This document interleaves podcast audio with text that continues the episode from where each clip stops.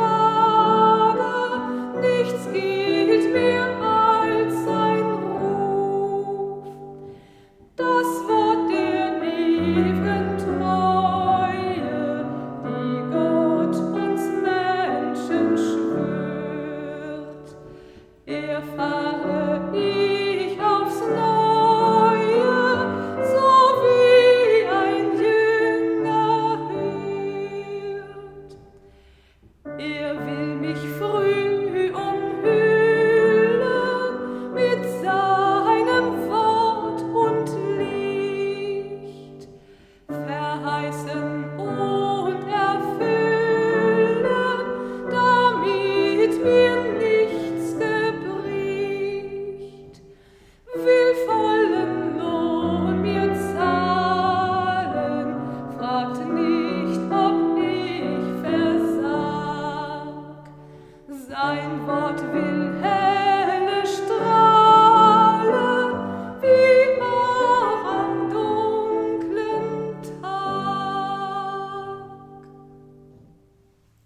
Lasst uns beten mit Worten aus Psalm 73.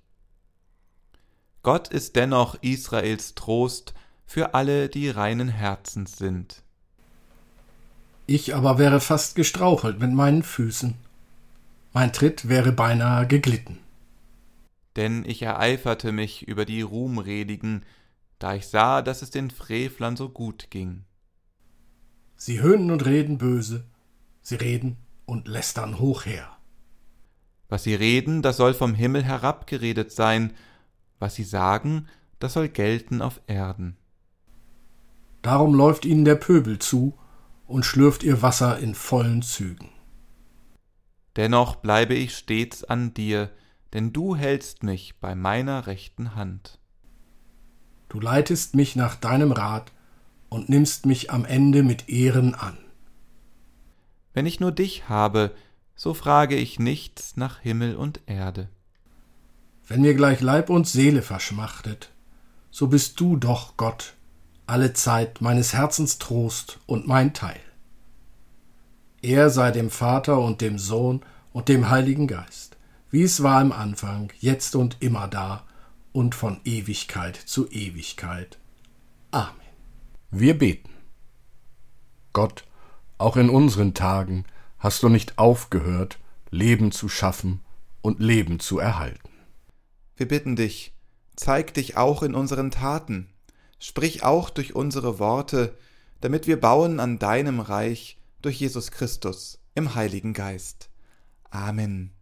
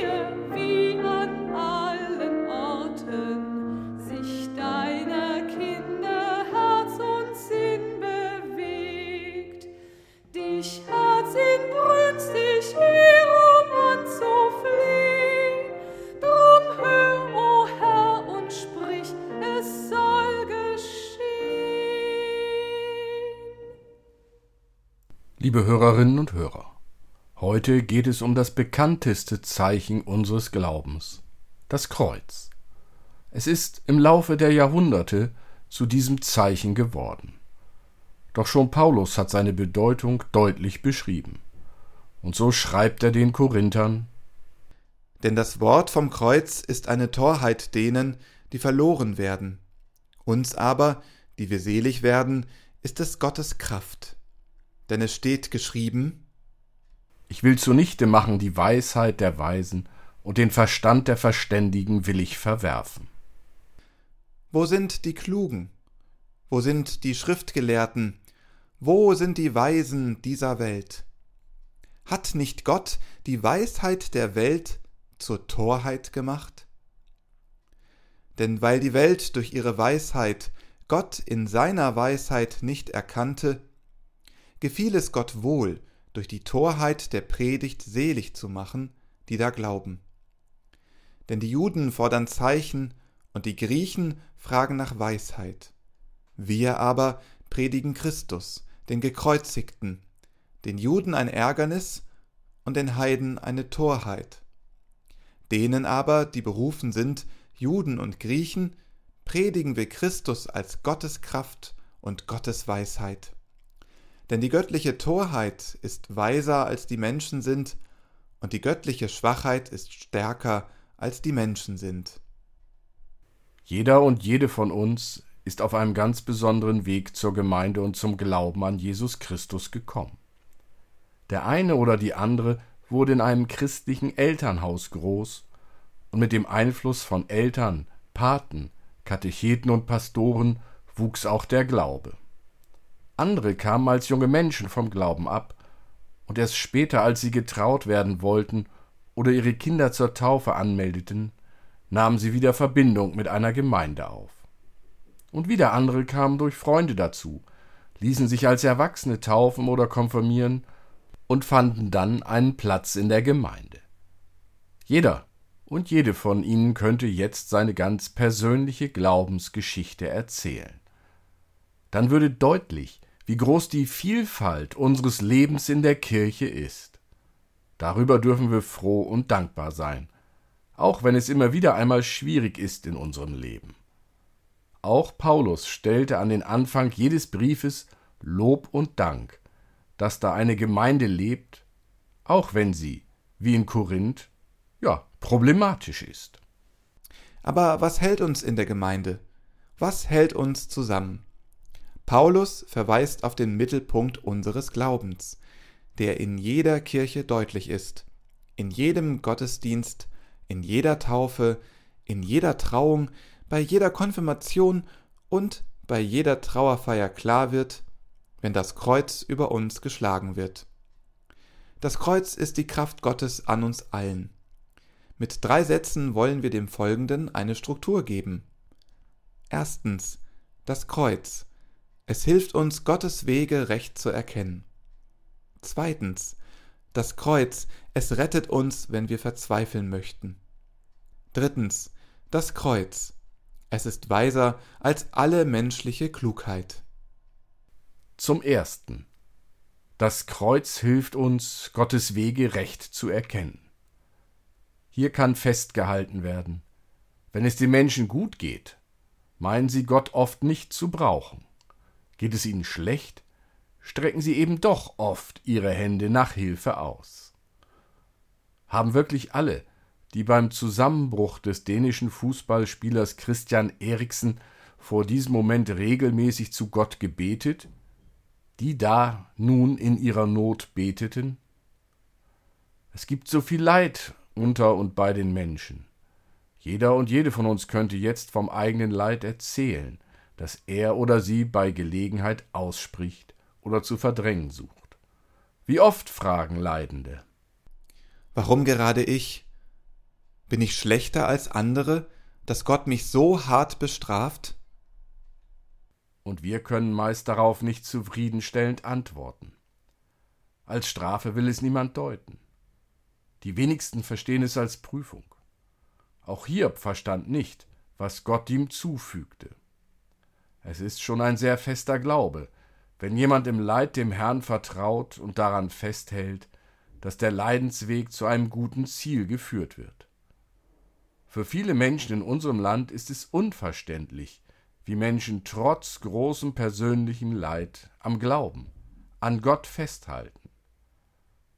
In dem Buch Die göttliche Komödie von Dante steht über dem dritten Tor zur Hölle geschrieben Durch mich geht man hinein zur Stadt der Trauer, durch mich geht man hinein zum ewigen Schmerze lasst, die ihr eintretet, alle Hoffnung fahren. Wenn Hiob diesem letzten Gedanken geglaubt hätte, lass alle Hoffnung fahren, dann wäre er tatsächlich am Ende gewesen. Doch Hiob hat am Glauben, an Gott festgehalten.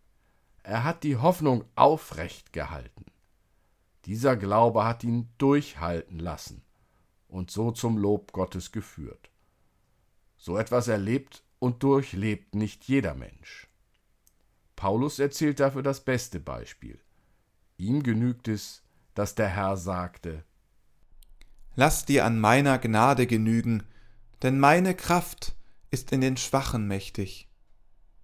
Gottes Wege zu erkennen, vor allem im Leiden, das geht nur durch Vertrauen zu ihm. Eine andere Möglichkeit gibt es nicht. Dagegen sträubt sich allerdings unser Stolz, unsere Kraft, unser Selbstbewusstsein oder wie wir es auch nennen wollen. So wie ein Patient seinem Arzt zutrauen muss, dass die Diagnose stimmt und die entsprechenden Maßnahmen richtig sind, so ist es mit Gott. Das Kreuz stärkt so unseren Glauben an den, der uns helfen kann oder wir zerbrechen am Leid dieser Welt. Zum Zweiten. Das Kreuz rettet uns, wenn wir verzweifeln möchten. Wie im Leid Menschen verzweifeln, wissen wir aus der Bibel. Psalmen oder das Hiob-Buch formulieren diese Verzweiflung, auch Elia spürte es. Es ist genug. So nimm nun, Herr, meine Seele, ich bin nicht besser als meine Väter. Viele von uns kennen Menschen, die so verzweifelt waren, dass sie sich selbst umbrachten. Die Zahl der Suizidgefährdeten ist sehr viel höher, als die meisten von uns meinen. Das bedeutet auch, die Zahl der Verzweifelten ist sehr viel höher. Da erscheint es als Zumutung zu sagen, Gott rettet uns aus unserer Verzweiflung. Worauf begründen wir Christen und Christinnen das? Es sind Erfahrungen und Berichte der Menschen vor und neben uns. Und da sind wir auch persönlich gefragt. Wir sollten erzählen, was wir mit Gott erlebt haben. Sonst bleibt der Glaube etwas Theoretisches. Allerdings ist unbedingt festzuhalten. Gott hilft zuweilen anders, als wir es uns vorstellen. Hier liegt ein Problem, das wir im Blick behalten müssen. Auch da helfen Berichte von Menschen, die das erkannt haben. Die ehemalige Radsportlerin Christina Vogel kann trotz zweier schwerer Unfälle sagen, ich vertraue einfach immer auf das Gute. Meine Narben zeigen ja einfach die Dinge, die ich im Leben erlebt habe, Herausforderungen, die ich gemeistert habe. Bei mir kann man das sehr gut an der Zahl von zwei schweren Unfällen messen. Es ist doch Wahnsinn, dass ich da als gestandene Frau herausgegangen bin. Zum Dritten. Das Kreuz ist weiser als alle menschliche Klugheit. Diese Weisheit besteht im Vertrauen. So wie Jesus im Garten Gethsemane betete, wenn es möglich sei, solle der Kelch von ihm genommen werden, dann aber ganz klar einschränkt, nicht wie ich will, sondern wie du willst. So sind wir zum Vertrauen gegen den Augenschein gerufen. Uns wird sehr deutlich gemacht, wie ohnmächtig wir oft sind. Unser Selbstbewusstsein wird sehr oft zerschlagen.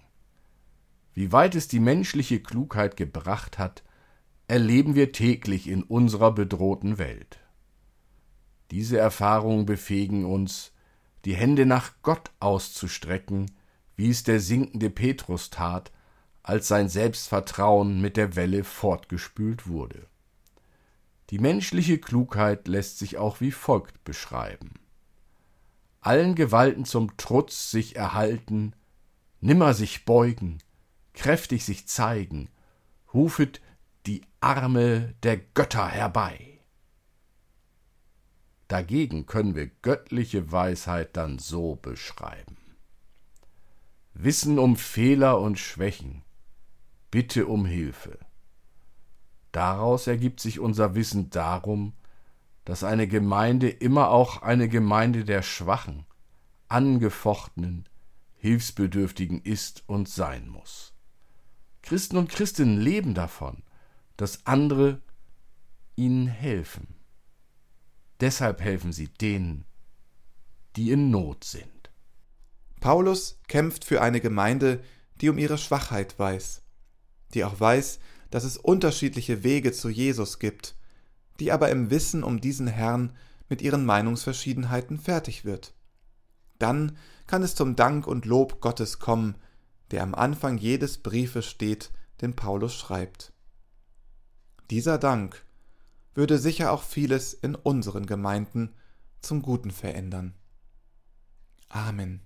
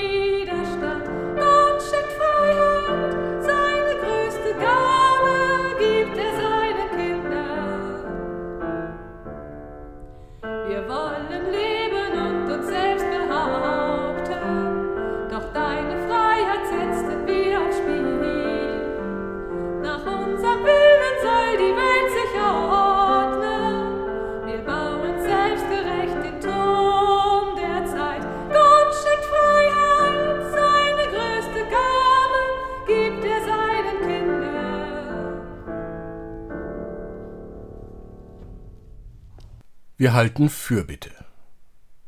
Gott, Vater und Mutter, gerufen hast du uns und gesandt zu allen Menschen unserer Erde, zu den Menschen, die wir treffen auf unseren Wegen. Du hast dein Werk in unsere Hände, dein Wort in unseren Mund gelegt. So hilf uns um der Menschen willen, Zeugen der Demut und Zeichen der Liebe zu sein.